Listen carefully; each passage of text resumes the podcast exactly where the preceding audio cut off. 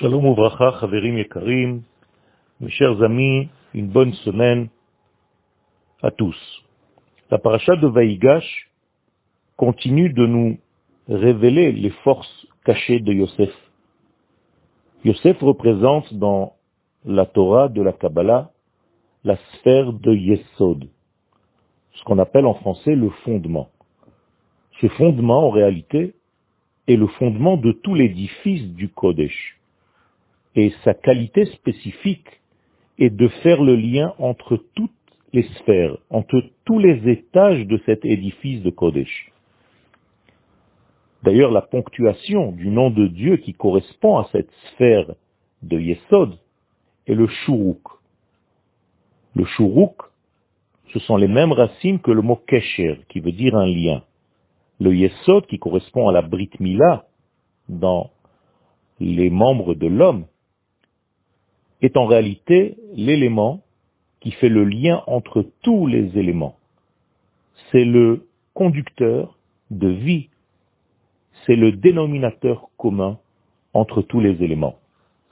Eh bien, Yosef joue ce rôle dans le peuple d'Israël. Sa force ne s'arrête pas aux frontières d'Israël, elle sort et elle arrive jusqu'en Égypte. Autrement dit, cette force est une force non seulement nationale, mais elle est aussi universelle. Yosef a la capacité de rêver large, de voir grand, de savoir que le monde doit être dirigé par les valeurs de l'infini béni soit-il. C'est un rêveur, c'est quelqu'un qui sait voir loin, il a un projet de vie, et c'est pourquoi il arrive à organiser même la vie en Égypte, qui représente en réalité le centre du monde à cette époque. On peut dire facilement que Yosef est le roi du monde, puisque de facto c'est lui qui dirige l'Égypte, et l'Égypte est la plus grande euh, des forces mondiales de cette époque, c'est un empire. Donc Yosef dirige toute l'humanité il a en lui la force de concentration de toute l'humanité tout entière. Il est le roi de l'humanité. Et non seulement cela, il est dominateur, dominant de la matière, puisqu'il a la capacité, et il sait le faire, de rassembler l'argent. Yosef est un rassembleur et quelqu'un qui sait faire le lien entre les éléments.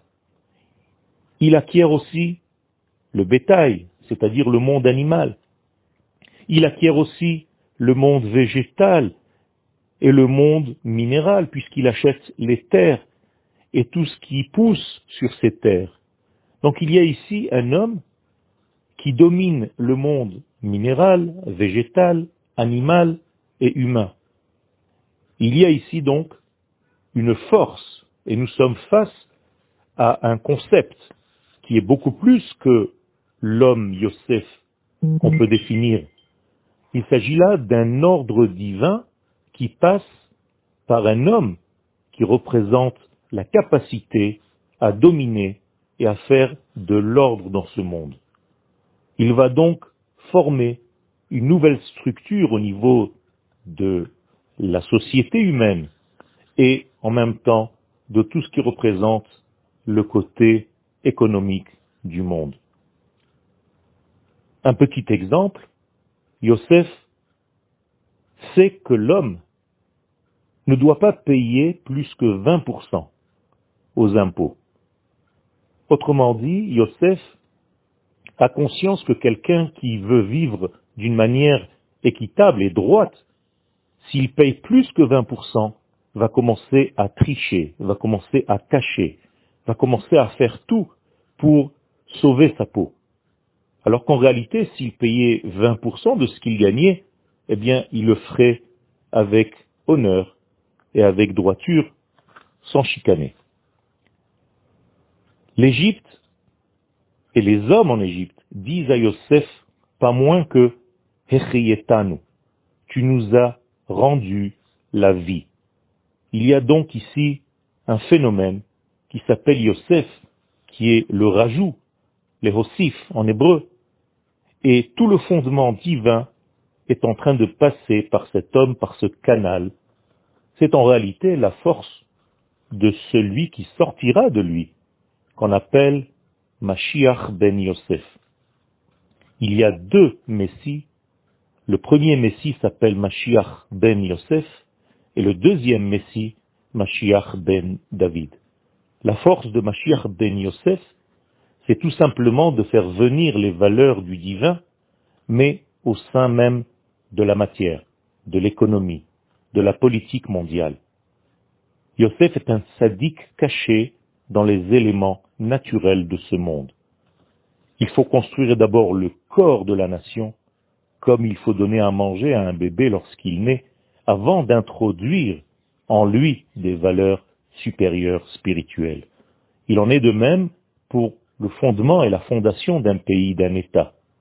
Le Gaon de Vilna nous dit, par exemple, que lorsque la terre d'Israël sera reconstruite, il va falloir la reconstruire au niveau d'abord économique, social, militaire, politique, avant d'insuffler en elle la force de l'esprit.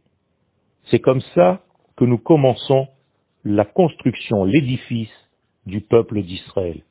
Après lui arrive Mashiach ben David, qui a la forme de son frère Yehuda. Autrement dit, nous sommes ici face à deux messies qui sont habillés dans ces deux frères, les deux fils de Yaakov.